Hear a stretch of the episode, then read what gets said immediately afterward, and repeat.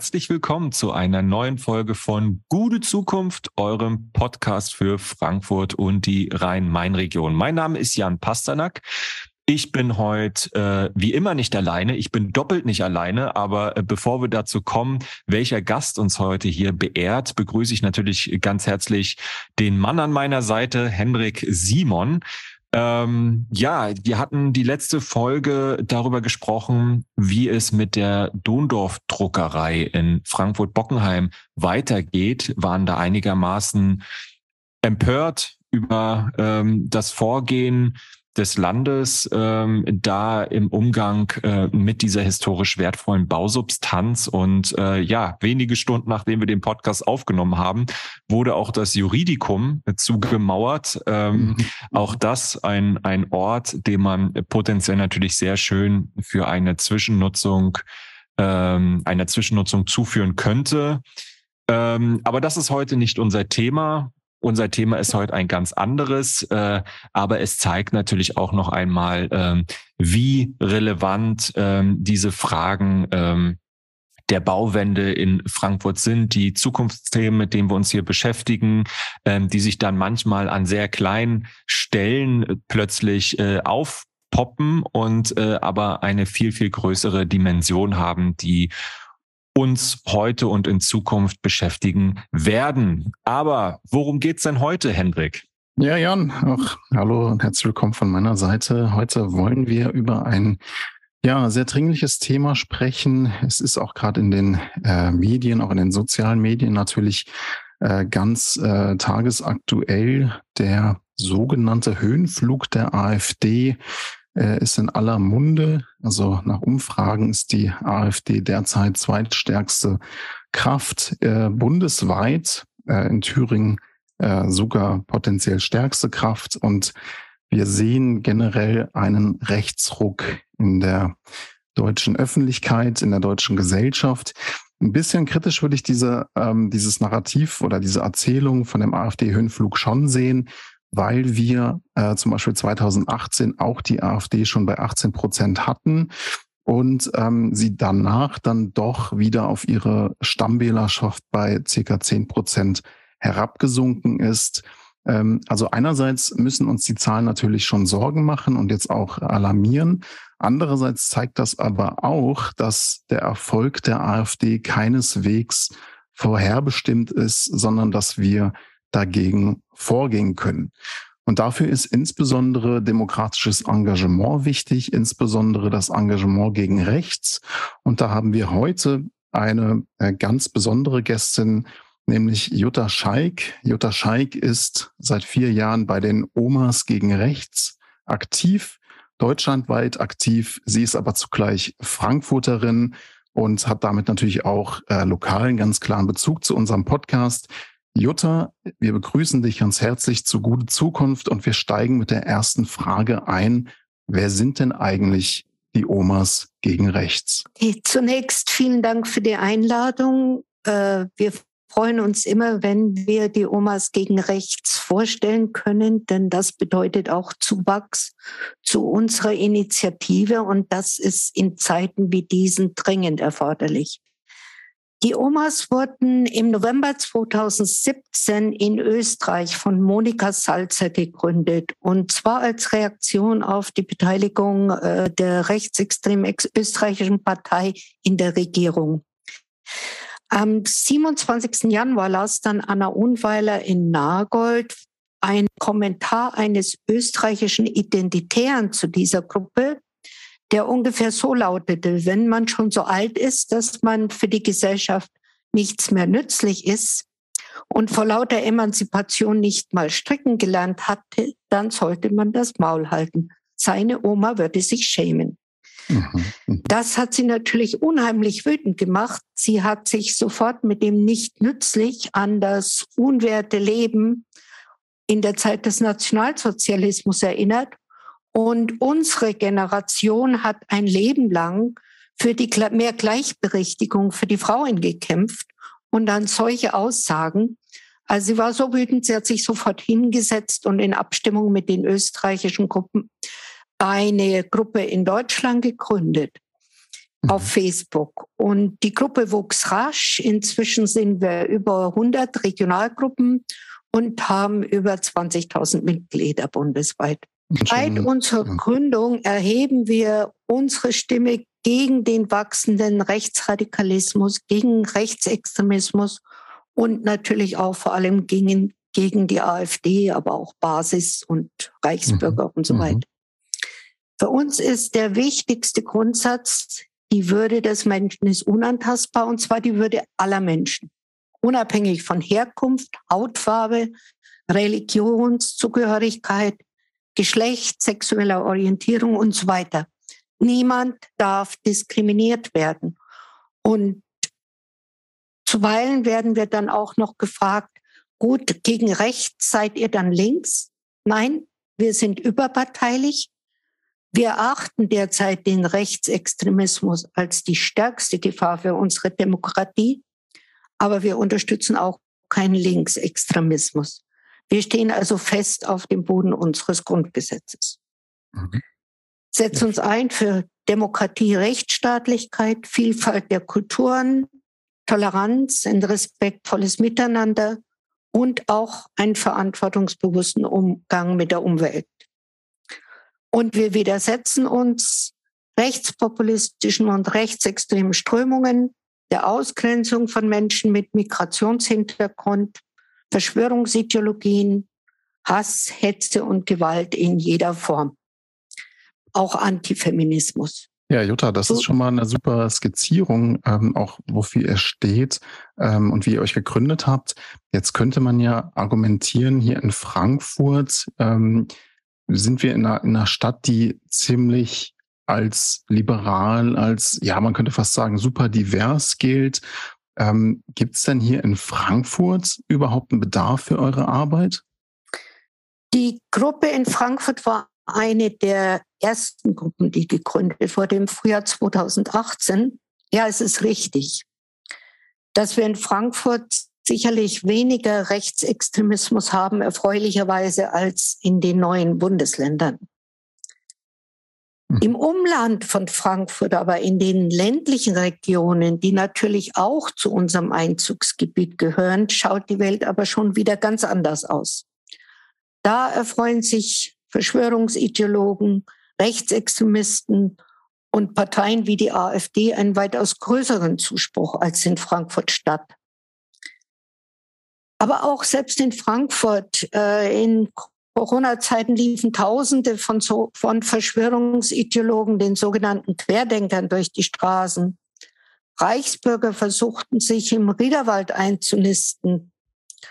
Und dank von Bündnissen von zivilgesellschaftlichen Organisationen, die da wachsam waren und sich dagegen gestemmt haben, und zu denen natürlich auch wir Omas gegen rechts zählen, konnten sie zurückgedrängt werden. So nach dem Motto, wäre den Anfängen. Und das ist auch für Frankfurt wichtig. Ich erinnere mich noch, ähm, damals, als sich äh, Pegida gegründet hat, ähm, gab es äh, auch einen Frankfurt-Ableger, Fragida. Mhm. Da haben sich ja dann überall äh, ähm, ja, versammelt. Ich weiß gar nicht mehr genau, in welchem Jahr das war. Das muss so 2015 gewesen sein. Haben die hier eine im Januar, es war kalt, es war Winter, eine ähm, ja, Demo angemeldet. Und äh, ich war damals in dem Bündnis mit dabei, ähm, das äh, eine, eine Gegendemo organisiert hat. Äh, und das Ende vom Lied war, wir waren 16.000 Menschen allein auf dem Römerberg äh, und noch mal ein paar tausend an der Hauptwache und maximal zehn Personen von Fragida. Also das ist sozusagen äh, Frankfurt, wenn es zusammensteht mhm. gegen Hass und Ausgrenzung. Und äh, die haben dann eben auch entsprechend hier überhaupt gar keinen Fuß gefasst. Aber das heißt nicht, dass hier alles in Ordnung ist. Also ähm, auch in Frankfurt äh, gibt es ähm, rechtsextreme Strömungen. Wir hatten jetzt hier vor kurzem erst dieses Reichsbürgerzentrum äh, da im Riederwald. Wir haben immer mal wieder auch äh, so Guerilla-Aktionen, irgendwelche ähm, rassistischen, rechtsextremen Aufkleber, die dann irgendwie in der Uni verteilt werden oder so. ähm, wir haben verschiedene, äh, wir haben verschiedene äh, Ausdrücke von Rechtsextremismus, aber wir haben es auch in unserer multidivers, multikulturellen äh, Gesellschaft auch nochmal in unterschiedlichen Ausprägungen. Also beispielsweise die grauen Wölfe, die es hier gibt, ja. Ähm, das heißt auch Menschen äh, oder auch Communities, die selber ähm, ja ein, ein Migrations-Background haben, ähm, oder sozialisiert und kulturell geprägt sind außerhalb von Deutschlands, ähm, können ihrerseits natürlich Extremismus und rassistische und rechtsextreme Einstellungen ähm, ja propagieren, äh, befördern. Und insofern finde ich, ähm, ist es total wichtig, dass ihr auch hier aktiv seid, dann eben natürlich mit einer besonderen, ähm, ja, mit einer besonderen Schwerpunktsetzung wahrscheinlich. Ähm, wie, wie arbeitet ihr denn hier in Frankfurt? Ähm, wie geht ihr vor? Weil sicherlich ist das ja dann eben auch mit dieser Situation, die ich gerade beschrieben habe, ein ganz anderer Zugang und ein ganz anderer Umgang mit diesem Thema als jetzt eben in der hessischen im hessischen ländlichen Raum, wo ja dieser klassische Rechtsextremismus, ja, ähm, vielleicht nicht mit Springerstiefeln und Glatzen, aber, aber ziemlich so äh, vorherrscht. Das ist sicherlich richtig, äh, wobei äh, gut, wie wir arbeiten.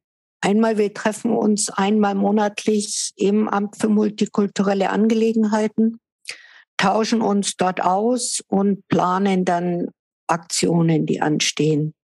Sei es Mahnwachen, Infotische, Gedenkveranstaltungen. Gedenkveranstaltungen sind uns äh, auch sehr wichtig.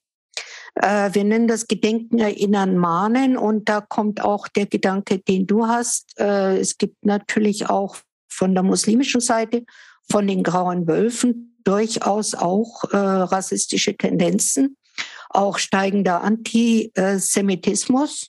Und mit solchen Gedenkveranstaltungen wenden wir uns natürlich dagegen. Äh, wir sagen immer, Solidarität darf auch keine Einbahnstraße sein.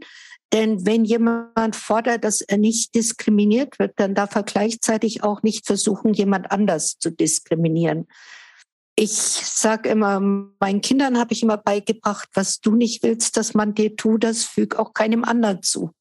Und das muss man da durchaus auch aussprechen. Das ist jetzt mal so banal daher gesagt.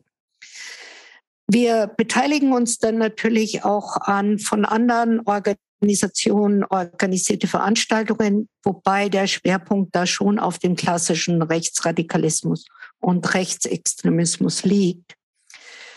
Darüber hinaus haben wir ein Kinderbuchvorleseprojekt, äh, wo wir in Kindergärten, Grundschulen und Horts gehen, mit, also Omas von uns, und da spielerisch, also mit Bilderbüchern, äh, vorlesen und zwar eben zu dem Thema, dass es wichtig ist, niemanden zu diskriminieren, ob er jetzt anders ausschaut oder eine andere Religion hat, um eben schon von klein auf die Kinder dafür zu sensibilisieren, dass sie gar nicht in die falsche Richtung abgedrängt werden. Denn man kann nicht früh genug anfangen. In den Schulen machen wir Workshops äh, mit Zivilcourage gegen Hass und Hetze. Da habe ich jetzt kürzlich im Rahmen der Projektwoche in einem Gymnasium eingemacht, das dann von den Schülern mit Videos aufgearbeitet wurde. Das lief auch sehr gut. Und da bekommt man dann die Aspekte von den Schülern, die sich ja auch aus unterschiedlichen Kulturkreisen zusammensetzen, dann doch sehr gut mit. Dann versuchen wir natürlich auch an andere Gesellschaftsschichten ranzukommen, sei es äh, Seniorenveranstaltungen oder sei es auch, äh, wir versuchen uns breit aufzustellen. Wir gehen auch, äh, ja, auch bei Seniorentreffs in Kirchen, um die Omas vorzustellen, um die Leute zu sensibilisieren. Und was wir natürlich jetzt machen, ist unser sogenannter Anti-AfD-Wahlkampf der fordert sehr, sehr viel Kräfte. Wir planen sehr viele Aktionen, wir haben sehr viel Material erstellt, denn das ist für uns momentan das Wichtigste. Jetzt im hessischen Landtagswahlkampf, aber dann geht das ja gleich weiter äh, mit dem Europawahlkampf und wir werden auch die Oma-Gruppen in den neuen Bundesländern unterstützen. Ja, das führt uns natürlich auch zu der Frage ähm, der Zunahme von Rechtsextremismus, von rechtsextremen Gedankengut in der Gesellschaft in Deutschland insgesamt. Wir haben es am Anfang schon ein bisschen mit Blick auf die AfD-Umfragewerte besprochen. Da kann man natürlich auch ein bisschen kritischer sein, denn die AfD hatte natürlich schon 2018, wie gesagt, 18 Prozent. Danach ist es wieder abgesunken.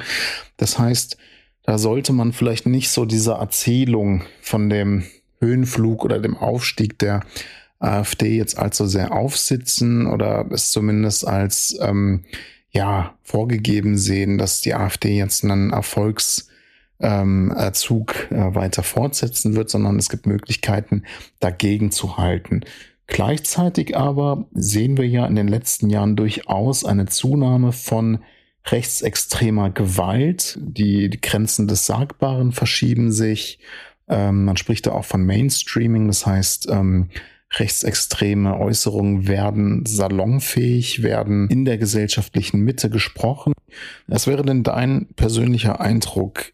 Ist der Rechtsextremismus in Deutschland, in der deutschen Gesellschaft in den letzten Jahren stärker geworden? Das ist eine schwierige Frage. Ich glaube, einen Bodensatz von Rechtsextremismus gab es immer. Äh, nur es ist viel lauter geworden. Man hat sich früher nicht getraut, es zu sagen. Und äh, momentan in den derzeitigen Krisensituation, wo also angefangen mit Corona-Pandemie und dann eben jetzt auch der Krieg und Energie- und Klimakrise verängstigt, verängstigt die Leute und da werden sie leichter zugänglich für ja so Verschwörungsideologien, die einfache Lösungen anbieten. Mhm. mhm. Denen geht's vielleicht noch gar nicht schlecht, aber sie haben Angst vor der Zukunft.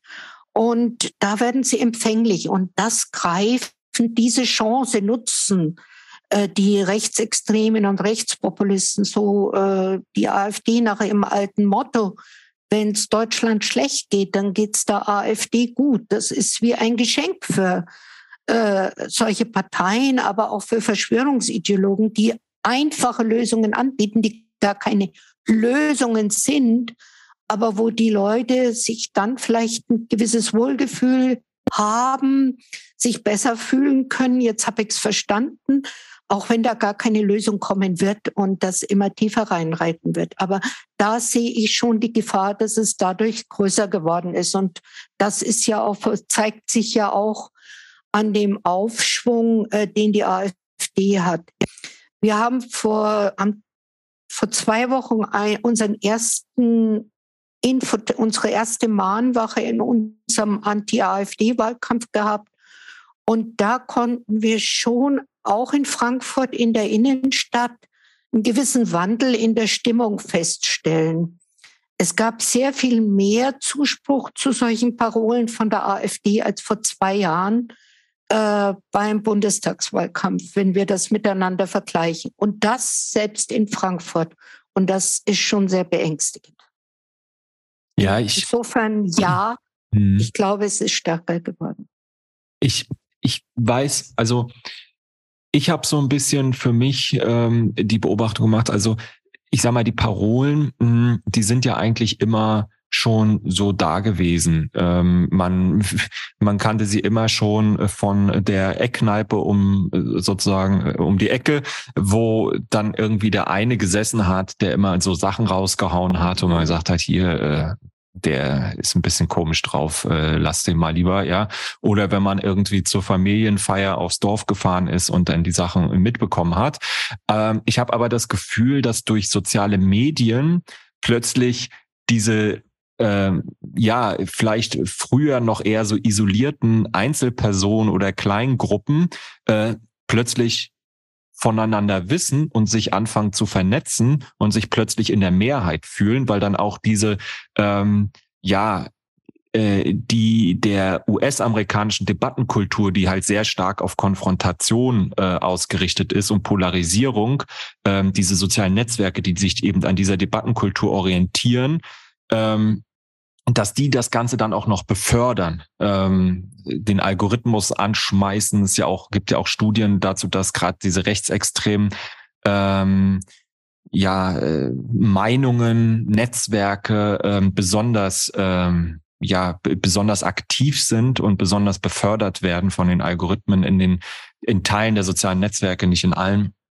Und äh, dass, dass das vielleicht gar nicht unbedingt ähm, die Einstellungen, das Phänomen, äh, was jetzt neu ist, sondern einfach diese Zentrifugalkraft, dieses Hochdrehen äh, viel schneller passiert und dadurch natürlich auch viel mehr Menschen dann plötzlich damit in Kontakt kommen und sich anfangen, oh, ich habe das Gefühl, das ist eine relevante Meinung. Da sind äh, sehr viele äh, Menschen, die dahinter stehen. Da muss ja da was dran sein.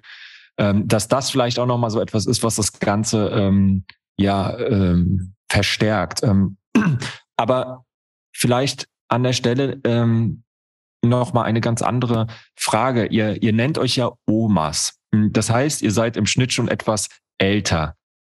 Ähm, ist denn die Anfälligkeit für rechtsextremistisches Gedankengut eine Generationenfrage?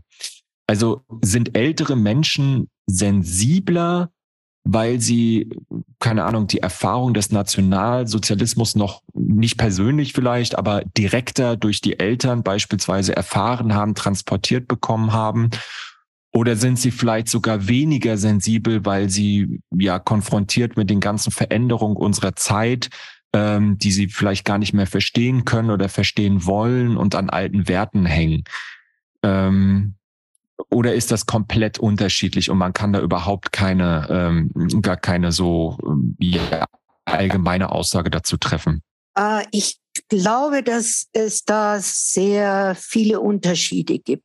Äh, es gibt natürlich äh, Leute, die aus der Erfahrung des Nationalsozialismus mehr Sensibilität haben. Dazu würde ich auch uns Omas zählen, denn äh, viele Dinge erinnern uns einfach damals an die 30er Jahre. Wir sind im Großen und Ganzen Nachkriegsgeneration, aber wir haben die Folgen dieses Krieges und äh, der nationalsozialistischen Zeit noch miterlebt. Äh, dazu gehört ein Teil. Dann gibt es natürlich auch viele ältere Menschen, die äh, einmal verunsichert sind durch die derzeitige Lage und äh, die vielleicht auch ein bisschen die Erfahrungen, man sieht ja immer die Vergangenheit positiver. Man, äh, wenn man jetzt manche ältere Leute auch in der DDR hört, in der ehemaligen DDR, dann glaubt man, das war alles super, äh, dass man einfach die schlechten Dinge dabei verdrängt. Also äh, das und dass sie auch an alten Werten hängen. Früher war alles besser. Das unterbaut ja auch dieses alte Familienbild und die Straßen schauen jetzt so bunt aus oder so. Das sind Parolen, die man auch hört. Ich glaube aber, der größte Anteil der Rechtsextremen liegt ja bei der AfD-Wähler, liegt ja bei den Männern so zwischen 44 und Ende 50. Glücklicherweise nicht bei den Senioren. Äh, die sozialen Medien spielen bei uns Senioren vielleicht auch noch nicht eine so große Rolle und eine so große Gefahr wie bei den Jüngeren. Allerdings hat sich auch da gezeigt, wenn jemand mal in so einem sozialen Netzwerk drinnen ist, dann ist es sehr schwer, ihn wieder rauszubekommen. Äh, so Esoteriker und auch äh, die dann da reingerutscht sind, die sind dann plötzlich zu Verschwörungsideologen und da gab es auch Omas, die wir verloren haben in der Gruppe. Das ist aber das ist ja interessant, weil das sind ja gerade, würde man denken, besonders reflektierte und informierte Personen, die sich da euch angeschlossen haben. Zum großen Teil ja, äh, aber die haben sich dann auch anfangs jetzt noch nicht so als recht, äh, haben nicht äh, erkannt, dass das doch von rechtsextremen Ideologien gesteuert wurde fingen also an mit Impfung und Freiheit und aus dem esoterischen Bereich, nicht auf den Körper, äh, keine Impfstoffe und so weiter, Selbstheilung und dergleichen und äh, sind dann eben in solche Netzwerke reingerutscht und dann ist es wie du vorhin geschildert hast, dann ist es sehr schwierig, dann löst sich da ein Algorithmus aus, der die Leute immer tiefer verstrickt und nach ein, zwei Monaten bekommt man die gar nicht mehr daraus. Ich weiß ja auch tatsächlich aus ja. der Forschung, dass mhm. ähm, die AfD-Stammwählerschaft oder generell diejenigen, die die AfD, also wirklich, das sind ja ungefähr so zehn Prozent, äh, sagt man, AfD-Stammwählerschaft. Und bei denen weiß man auch, die sind besonders gefestigt. Also die werden keine andere Partei jetzt erstmal wählen. Zumindest im jetzigen äh, Spektrum der Parteien gibt es da für die tatsächlich keine Alternative aus ihrer Sicht. Und das ist ja total spannend, was du jetzt erzählst. Also, dass es ja schon auch diese Unterwanderungstendenzen gibt oder dass zumindest auch in, äh, in den äh, sozialen Bewegungen, die ja für total wichtige Themen stehen, also ähm, Flucht und Asyl ist ein Thema, Gendergerechtigkeit ist ein anderes Thema, ja, Klimapolitik ist ein drittes Thema. Also, dass wir da es natürlich auch mit äh, Unterwanderungsversuchen von Rechtsextremen zu tun haben und gleichzeitig ähm, ja auch eine gewisse Wissenschaftsfeindlichkeit, ähm, die damit einhergeht. Ja, gleichzeitig seid ihr ja als äh, Omas gegen Rechts ähm, eine Gruppe, eine Bewegung, die sich ja auch sehr klar dagegen stellt. Und ähm, vielleicht kannst du noch mal ein bisschen mal berichten, wie äh, läuft das denn ab? Und ähm, wenn ihr jetzt auf die Straße geht oder äh, vielleicht dann auch äh, Rechte im alltäglichen Leben dann auf, ähm, auf Demonstrationen oder so konfrontiert, ähm, könnte man jetzt auch erstmal annehmen, ist das irgendwie dann sehr spannungsreich? Ist das vielleicht auch gefährlich? Ähm, wie, ähm, wie, wie ist da dein Eindruck? Also wie, wie läuft auch so eine, so eine konkrete Demonstration eurer Gruppe ab? Äh, wie, wie kann man sich das vorstellen? Gut, äh, ich darf vielleicht mal sagen, das sind einzelne Omas gewesen. Das war jetzt mhm, nicht ein mhm. großer Teil, aber ja. es kam natürlich doch auch mal vor. Ja, äh, der große Teil ist Gott sei Dank unserer Gesinnung und unserer mhm. Haltung treu geblieben. Mhm.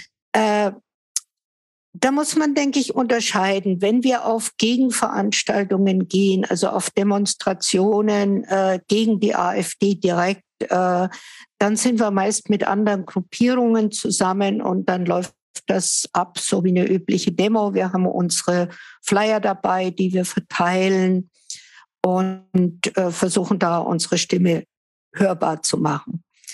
Äh, wir machen natürlich auch sehr viele Mahnwachen selbst und Infoveranstaltungen, wo wir ganz bewusst, wo wir Plakate haben und Flyer und ganz bewusst versuchen, mit den Leuten ins Gespräch zu kommen, um äh, eventuelle Sympathisanten oder für AfD noch empfängliche davon wegzubringen. Und um was es uns momentan auch besonders geht, äh, Leute zum Wählen zu motivieren. Denn viele haben, äh, man hört das sehr viel auf der Straße, die machen ja sowieso, was sie wollen. Warum sollen wir wählen gehen? Und das, äh, die große Zahl der Nichtwähler stärkt natürlich auch die AfD.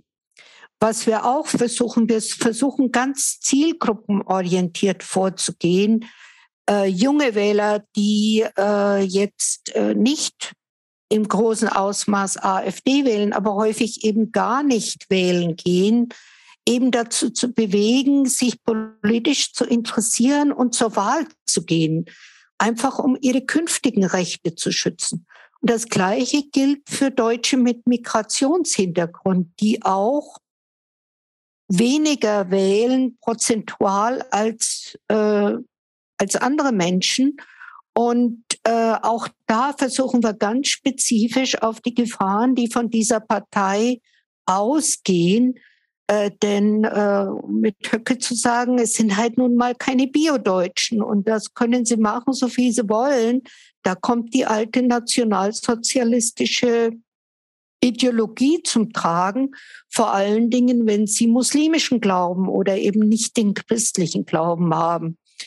Und da ganz gezielt versuchen wir an äh, Menschen ranzugehen, auch an Senioren, um die zu bewegen, die Frauenfeindlichkeit der AfD aufzuzeigen und auch aufzuzeigen, wenn man das, was die AfD fordert, einfach mal durchzieht und umsetzen würde, was würde denn das wirklich bedeuten? Denn manchmal kommt einem das vor, die haben wie so ein Weihnachtsbaum mit Wunschzettel. Jeder kann sich was wünschen. Die sagen zu allem Ja.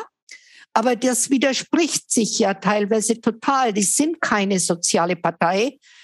Eine absolut äh, wirtschaftsliberale Einstellung von der steuerlichen Seite her, werden nur wenige profitieren, aber sie stellen sich als der Kümmerer dar. Und das versuchen wir aufzudecken, dass das eben nicht stimmt.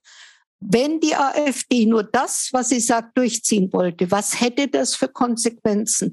Und mit dieser Aufklärung versuchen wir eben an die Leute ranzugehen. Ich ähm, würde ganz gern nochmal zurückkommen zu dem, ähm, was du vorhin erläutert hast mit den ähm, Anti-Impf- äh, Impfungsprotesten, Anti-Corona-Maßnahmen-Protesten und dem, was der Hendrik an äh, Unterwanderungsstrategie erläutert hat, weil mir erscheint das ein recht ähm, relevanter Punkt zu sein, weil wenn du so Leute fragst, mh, hm, seid ihr irgendwie, keine Ahnung, ähm, äh, wollt ihr, dass alle ja, also seid ihr dagegen, dass Deutschland äh, irgendwie, dass, dass Menschen hier einwandern dürfen oder so, ja, oder nach sehr äh, stark rechtsextremen, rassistischen Positionen und Haltungen fragst, wirst du wahrscheinlich viele Leute haben, die sagen, ähm, nee, das finde ich nicht gut, so, das geht mir zu weit. Gleichzeitig aber bei irgendeinem der Themen, die wir so diskutiert haben in der Vergangenheit, ähm, äh, ja äh, eine eine Position einnehmen, die eigentlich erst durch die AfD, sag ich mal, hoch äh, getrieben worden ist. Also wir hatten das, was weiß ich, bei Europa, ähm, bei bei dem Thema Asyl, wir hatten das bei Corona, wir haben es beim Thema Gendergerechtigkeit. Ähm, also ich bin jemand, äh, der findet, ähm, sage ich mal, ist sehr wichtig, dass auch Menschen, die jetzt nicht in dieses binäre System von Mann und Frau reinpassen, ihren Platz bekommen und dass man äh, versucht, als sich Gesell als Gesellschaft dafür ähm, zu öffnen für diese Themen. Aber diese Dimension die daraus gemacht wird an einer gesellschaftspolitischen Relevanz, die ist ja vollkommen überzogen. Also ich erinnere mich noch, ich habe ähm, bei der bei der Stadt gearbeitet, habe immer die Stadtparlamentssitzungen äh, ähm, begleitet. Und äh, das war immer so, dass die AfD hat irgendwie äh, so einen Antrag gestellt, ähm, Gender, ich, ich paraphrasiere jetzt mal, Gender Gaga beenden und hat dann auf fünf Seiten ausgeführt, ähm, dass man auf äh, gar keinen Fall irgendwie was in diese Gender-Geschichte äh, machen dürfte und ähm, hat dann ganz menschenfeindliche Parolen da reingehauen und ähm, das führte dann so, also die haben das dann auf die Tages, die haben einen Antrag gemacht, die haben das dann auf die Tagesordnung gesetzt. Der Antrag war in der Regel immer noch ganz okay, aber die die haben sich dann diese Debatte auf die Tagesordnung gesetzt, haben sich dann ausfallend menschenfeindlich geäußert ähm, so dass die anderen Parteien zwar am Anfang gedacht haben, wir äußern uns gar nicht dazu, wir lassen die AfD auflaufen ähm, und äh, die sich da aber so menschenfeindlich geäußert haben, dass die anderen Fraktionen gezwungen waren zu sagen, so geht das nicht. Und dann kam die AfD und hat gesagt, so und jetzt diskutieren wir seit einer Stunde darüber und die Menschen da draußen fragen sich, wieso machen wir das eigentlich? Dabei haben die das Thema gesetzt, ja, die haben das Thema gesetzt, die haben es hochgejagt und äh, völlig überdreht diskutiert und ähm, haben die Debatte aufgezwungen den anderen Fraktionen. Und das ist natürlich die Strategie. Und dann gehen die raus und sagen, guck mal, die da oben reden nur über Gender und äh, haben eure Probleme überhaupt nicht im Blick. Und diese perfide Strategie, diese antidemokratische Strategie, die dazu dient, demokratische äh, Prozesse, Institutionen, Normen ähm, ja, zu ähm, pervertieren, sie auszunutzen und als Einfallstor für die faschistoide Ideologie zu nutzen. Ähm, das ist ja eine Strategie, die du in ganz vielen Debatten hast, ähm, wo man versucht eben an gesellschaftlichen Zielkonflikten reinzugehen und ähm, die auf eine absurde Weise, ich glaube, Robert Habeck hat es mal gesagt, zu fetischisieren, auf, auf eine, auf ein Thema runter, auf einen, auf einen Punkt runterzubrechen und den hoch ähm, sozusagen so hoch zu drehen, dass alle nur noch darüber reden und ähm, es eine Polarisierung, eine Spaltung gibt. Ähm, und da ist es, glaube ich, ganz schwer, Leuten begreiflich zu machen, Leute, ihr werdet hier instrumentalisiert. Es geht nicht um die Sache. Ähm, hört doch mal auf das, was die Wissenschaft sagt. Hört doch mal auf, seht doch mal die, die Gesamtsituation, bleibt doch mal bei den Fakten. Äh, das, das ist nicht in eurem Interesse, sondern hier werdet ihr instrumentalisiert. Ähm, äh, kannst du dieser Analyse so folgen und, und wie kann man, also gerade ihr, die ja sehr nah dran seid an, an vielen Menschen, auch an der Basis sehr stark arbeitet, die eigene Konflikte, Fälle schon hatten, äh, wo ihr solche Diskussionen geführt habt, wie kann man äh, diese Strategie ähm, durchbrechen? Mhm. Ich werde es versuchen. Ja, also ich glaube, äh, du hast vollkommen recht. Die nutzen das ja nicht nur in äh, der Kommunalpolitik, die nutzen das natürlich auch auf der Ebene der Landespolitik oder der Bundespolitik. Äh, die nutzen alle demokratischen Rechte, auch das Recht der Meinungsfreiheit, wo sie immer behaupten, das gäbe es nicht, das nutzen sie voll, um eigentlich die diese Parlamente als Bühne zu nutzen und in ihrem genau. Sinne dann ihre Parolen äh, zu sprechen. Ja, das machen die auch in kleinen, also an Infotischen versuchen die das auch. Und wenn wir merken, es wird zu radikal, dann brechen wir das ab. Denn häufig versuchen sie nur, eine Bühne zu finden für umstehende Leute, wo sie ihre Parolen losbringen können. Also da positionieren wir uns dann und dann beenden wir das, wenn wir merken, es ist ein AfD-Rhetoriker, dem wir da gegenüberstehen, der uns eigentlich nur nutzen möchte für seine Zwecke.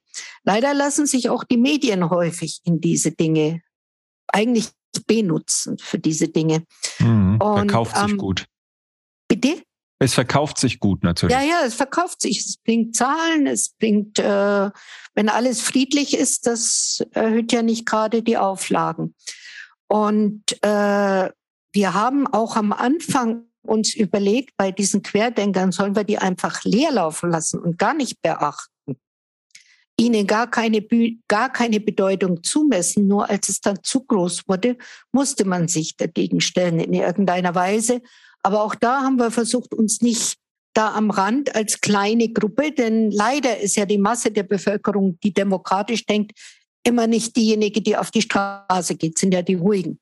Da haben wir im Vorfeld versucht, Veranstaltungen zu machen und nicht bei dieser Demo selbst da uns am Rand gestellt und denen dann noch wie ein Zuschauerpotenzial gedient. Äh, ich glaube, die haben sehr viel gelernt von der amerikanischen Politik, wo das ja auch praktiziert wird, wenn man an Trump denkt, äh, wie der gewählt wurde. Da gab es auch einzelne Themen, sei es das Abtreibungsthema, sei es das Waffenthema, die haben sich auf einzelne Themen, mhm. und egal wie wenig und wie miserabel er sonst war, äh, mit diesen Themen und mit Lügen, die er alternative Fakten nannt, hat er die Wahl gewonnen. Ich war damals in den USA, ich habe es nicht für möglich gehalten. Und, aber die haben da gut gelernt. Äh, die Schulen ja auch, die sind rhetorisch durchaus geschickt. Und äh, wir müssen aufpassen, dass wir uns nicht in diesen Zyklus reintreiben lassen. Und auch die Politik sollte aufpassen und ihre eigenen Themen setzen.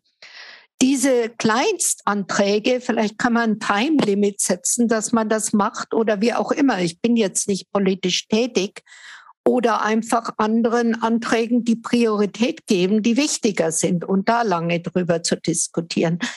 Äh, Sie machen das und sie nutzen jede Möglichkeit. Die sind ja nicht, äh, die Führer sind ja nicht, die sind geschult und die wissen genau, was sie wollen. Ja, es ist nicht so, dass die das so zufällig machen. Und da muss man sich eben auch Strategien überlegen, wie man dagegen vorgehen kann, sowohl in der Politik als auch bei den Medien, als auch in der Zivilgesellschaft. Ja. Aber jetzt eine Wunderlösung habe ich leider auch. wäre wär aber wäre schön, wenn ich schön. eine hätte.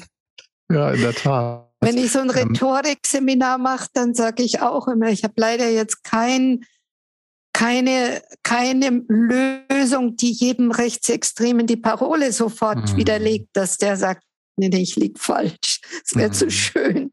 Aber ich glaube, du hast schon ein paar Punkte gesagt, die sehr, sehr wichtig sind. Also ähm, generell vielleicht ähm, die Themen selbst setzen, also sozial wirklich über soziale ähm, äh, Themen, die auch äh, Spaltungspotenzial haben, differenziert sprechen. Äh, das machen die Parteien natürlich auch. Dann hast du den Punkt angesprochen. Es ist ja in der Tat so, dass ähm, äh, schlechte äh, Schlagzeilen sich besser verkaufen. Das haben wir jetzt etwa auch gesehen in den äh, multiplen Krisen der letzten Jahre. Da muss man ja sagen, ich meine, einerseits ist die Ampel relativ gut jetzt auch durch den letzten Winter durchgekommen. Wir hatten äh, äh infolge des russischen Angriffskriegs ja eine, wirkliche Energiekrise befürchtet. Ähm, also dass Menschen frieren werden im Winter. Wir sind da ähm, relativ glimpflich durchgekommen, auch natürlich durch die ähm, Energiehilfen äh, vom Staat. Das wurde aber nicht so wirklich äh, äh, aufgegriffen. Also teilweise schon, aber jetzt sehen wir zum Beispiel den letzten Konflikten dann natürlich um, um die äh, Wärmepumpe. Äh, wenn die Koalition sich nicht einig ist, äh, sagt sie jetzt auch selbstkritisch natürlich, dass die Kommunikation nicht so gut war, dann wird das sehr stark ausgeschlachtet äh, von Medienseite. Und das führt natürlich schon zu einer Ungewissheit, äh, zu einer, zu einer äh, Unsicherheit, die zumindest für diejenigen, die dann vielleicht die AfD aus Protest äh, wählen, äh, für die ist das zumindest interessant. Aber wir wissen ja mittlerweile auch aus ähm, aus empirischen Studien, dass es eben diese zehn Prozent StammwählerInnen gibt, wobei man da nicht gendern muss, weil, wie du es schon gesagt hast, das vornehmlich Männer sind ähm, ähm, oder jedenfalls äh, weitgehend. Aber wenn man sich da mal anschaut, ähm, was äh, deren primäre ähm, Motivation ist, die AfD zu wählen, dann sind das ja nicht Gender-Themen, sondern ist das wirklich eine Fremdenfeindlichkeit. Das ist das Hauptmotiv für die Stammwähler der AfD, AfD zu wählen. Und deswegen ist natürlich schon ein bisschen die Frage, wie kann man da auch die AfD entzaubern? Ähm, ich muss ehrlich sagen, ich hatte das, glaube ich, auch in einer früheren Podcast-Folge anders eingeschätzt. Ähm, ich bin eigentlich davon ausgegangen, wenn sich der äh, völkische Flügel um Höcke durchsetzt, das ist ja jetzt in den letzten äh, zwei, drei Jahren klar passiert, dann wird diese Partei entzaubert und dann wird sie nicht weiter stärker werden. Wir sehen gerade, dass das äh, eine leider viel zu optimistische Einschätzung war. Ähm, aber es ist natürlich schon die Frage, wie geht man denn mit, äh, mit Menschen um, die ganz klar fremdenfeindlich sich äußern. Also es gibt die eine Strategie mit Rechten nicht reden. Äh, es gibt eine andere Strategie gerade mit Rechten reden, um die zu überzeugen. Macht das aus irgendeiner äh, Logik heraus Sinn oder ist da einfach die die Abgrenzung und die klare, das klare Aufzeigen von politischen Alternativen, von sachgetriebener Politik, von äh, differenzierten Analysen ist das die bessere Variante? Also wie eigentlich mit, mit Rechten umgehen? Was ist da eure Strategie? Also ich glaube, es kommt darauf an, wie tief diejenige Person darin verstrickt ist. Also einen AfD-Funktionär werde ich nicht überzeugen können und auch einen totalen Verschwörungsideologen, da arbeite ich mich umsonst ab. Also ich würde meine Kräfte lieber auf äh, Sympathisanten oder Unentschlossene äh, verwenden, um die zu erreichen. Denn das ist ja immer noch die Mehrheit. Also die, vielleicht müssen wir zehn Prozent sagen, mhm. okay, mhm. zehn Prozent sind es nun mal. Aber äh, lassen wir die 90 Prozent stark werden und unser Land entwickeln, ja. Und der Trend ist ja diese Fremdenfeindlichkeit natürlich. Äh, Jetzt der Zustrom von Flüchtlingen. Wir hatten die erste Krise, da hat es ja kaum mehr ein Thema. Ich will gar nicht mal das Wort Krise oder Flucht oder mhm. äh, eine Welle oder so. Das ist ja schon in der in der Wortwahl, die mhm. die AfD nutzt, ist ja immer schon die Wort, das Wort Gefahr mit drinnen, mhm. was die Leute dann, da kommt Gefahr auf uns zu. Mhm. Und das machen die auch ganz bewusst. Ich glaube, dass wir äh, die Zeiten von 2015, 16 ganz gut verarbeitet hatten und da gingen die Zahlen der AfD ja auch zurück. Da war das kein Thema mehr. Dann kamen aber jetzt äh, mit äh, dem Ukraine-Krieg und auch wieder steigenden Zahlen aus äh, anderen Ländern äh, wurden natürlich, sehen sich teilweise Kommunen schon überfordert, muss man halt auch ganz offen sagen. Und äh, in den Schulen merken das die Leute auch. Wir haben nicht genügend Lehrer und dergleichen. Und dann wird das, ist das ein, ein gefundenes Feld für Leute wie die AfD, gegen alle Fremden zu hetzen und Hass und Hetze gegen diese Leute zu schüren, bis dahin Gewalt zu akzeptieren. Äh, man muss sicherlich Lösungen finden, aber die sollten sich immer an der Würde des Menschen orientieren. Menschenrechte sollten nie vergessen werden. Und unser Asylrecht ist auch eingeführt worden nach dem Zweiten Weltkrieg aus einem ganz bestimmten Grund. Und wir können unsere Geschichte auch nicht vergessen. Äh, leider sind wir ja nicht alleine. Es ist ja in ganz Europa ist ja ein Art ähnlicher Trend wobei äh, da eben auch sehr viele faschistische Tendenzen sind, äh, wobei in Deutschland äh, mit der Ideologie von Höcke einfach wirklich dieses völkische, dieser neonationalistische äh, Gedanke doch noch stärker zum Tragen kommt. Äh, AGR hat ja diese Aktion gemacht, Höcke ist ein Nazi und äh, ein, bei der Veranstaltung in Königstein wurde das Banner zum ersten Mal gezeigt und dann auch konfisziert am zweiten Tag. Und jetzt aber kam das Urteil vom Frankfurter Gericht. Mehr oder minder sagt das Urteil, ja, er ist. Dafür kann man nicht verurteilt werden, denn die Aussagen von Höcke mhm. sind nationalsozialistisch. Mhm. Äh, das ist noch eine andere Kategorie. Aber man sollte den Leuten auch aufzeigen, wenn die sagen, okay, wir wollen eine feste Hand, wir wollen, die sind ja auch schon teilweise unzufrieden, die Demokratie schafft das nicht. Manche schreien nach einem Führer. Ich sage dann immer, ihr bekommt keinen lieben Papa, der euch äh, euren Konsum und alles, was ihr euch wünscht, so weiterlässt, sondern, äh, um es mit Höcke zu mhm. sagen, ihr bekommt einen Zuchtmeister, der, wie er mhm. sagt, den Saustall ausmistet. Und äh, für das Völkische muss man Opfer bringen. Und das Erste wird sein, dass man die Rechtsstaatlichkeit verliert. Das sieht man in Ländern wie Ungarn, das sieht man in äh, Tendenzen wie Polen. Und das muss man den Leuten zeigen. Wollt ihr das wirklich haben? Ja, auch wenn jemand Putin-freundlich ist, wollt ihr denn so leben wie in Russland? Nur, äh, das kann sich doch, wenn man das so drastisch dann aufzeigt, dann bekommt man doch schon einige. Man muss wirklich aufzeigen, und das ist, das glauben sie einem manchmal gar nicht, denn sie tun wirklich sehr harmlos. In Hessen, wenn ich sage, ja, aber Höcke, dann sage ich, ja, der ist ja in Thüringen. Nein, der bestimmt die Ideologie dieser Partei.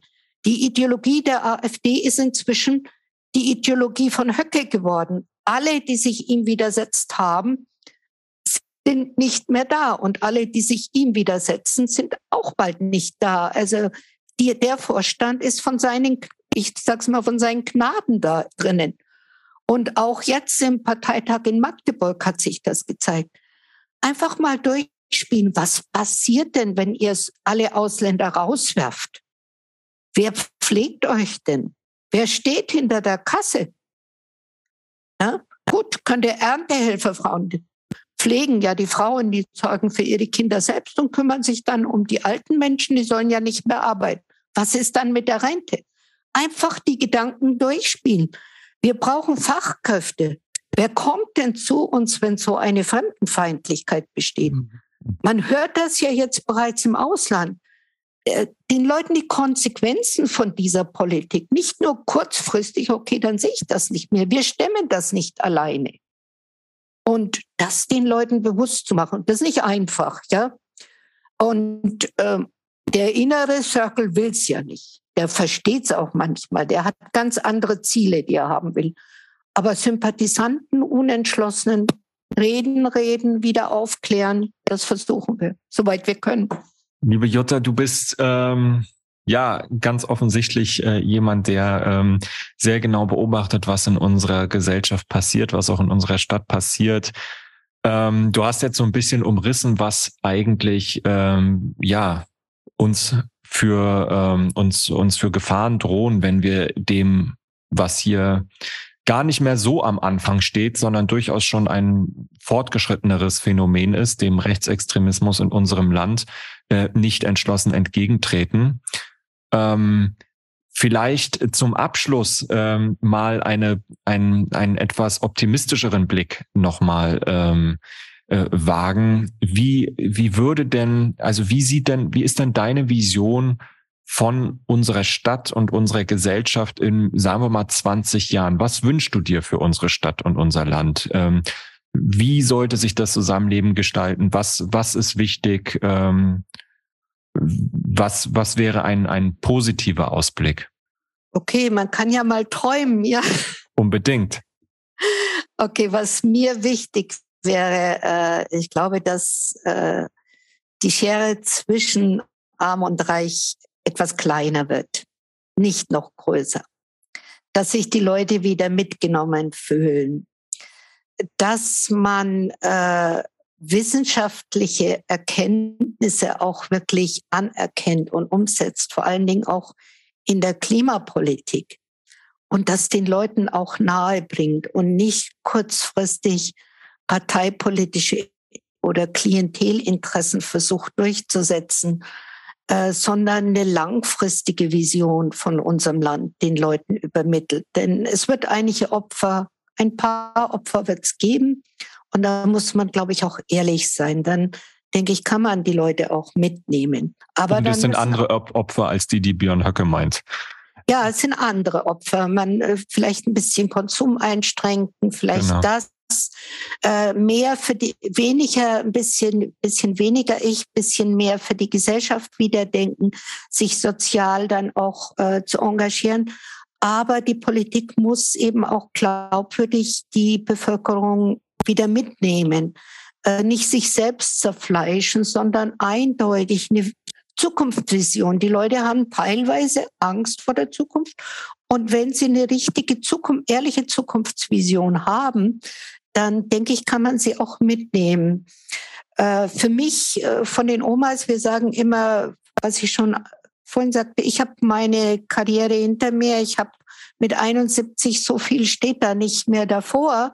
Wir tun das, was wir tun für unsere Kinder und für unsere Enkel, damit die auch in einer lebenswerten Welt leben können, in einer werteorientierten Welt. Ich wünsche mir auch ein starkes Europa, aber ein werteorientiertes Europa, was nicht äh, nationalistische Interessen, Deutschland zuerst, Frankreich zuerst, das würde nur Konflikte bringen. Wenn da jeder so denkt, dann ist das nur eine Frage der Zeit, bis die Konflikte kommen sondern dass man zusammensteht. Es gibt viele Probleme, die in der Zukunft bewältigt werden müssen. Und das größte ist vermutlich dass die Umwelt, das Klimaproblem, dass man da zusammensteht und versucht, das gemeinsam anzugehen. Und zwar von allen Seiten, sei es die Politik, sei es die Medien und sei es die Gesellschaft. Das wäre so mein Ideal. Ja, vielen Dank, Jutta, für diese äh, Zukunftsvision, die ganz viele wichtige Themen aufgreift und anspricht. Ähm, wir danken dir sehr dafür, dass du bei uns im Podcast warst. Gute Zukunft. Ähm, wünschen euch für eure Aktivitäten als Omas gegen Rechts äh, ganz viel Erfolg und äh, Durchhaltevermögen. Und an euch, äh, unsere ZuhörerInnen, die Erinnerung, ihr könnt uns natürlich immer gerne Anregungen, Kritik an kontakt.gudezukunft.de schicken wir hören uns in 14 Tagen wieder. Danke, liebe Jutta, nochmal und bis dahin. Vielen Dank. Vielen Dank für die Einladung. Dankeschön.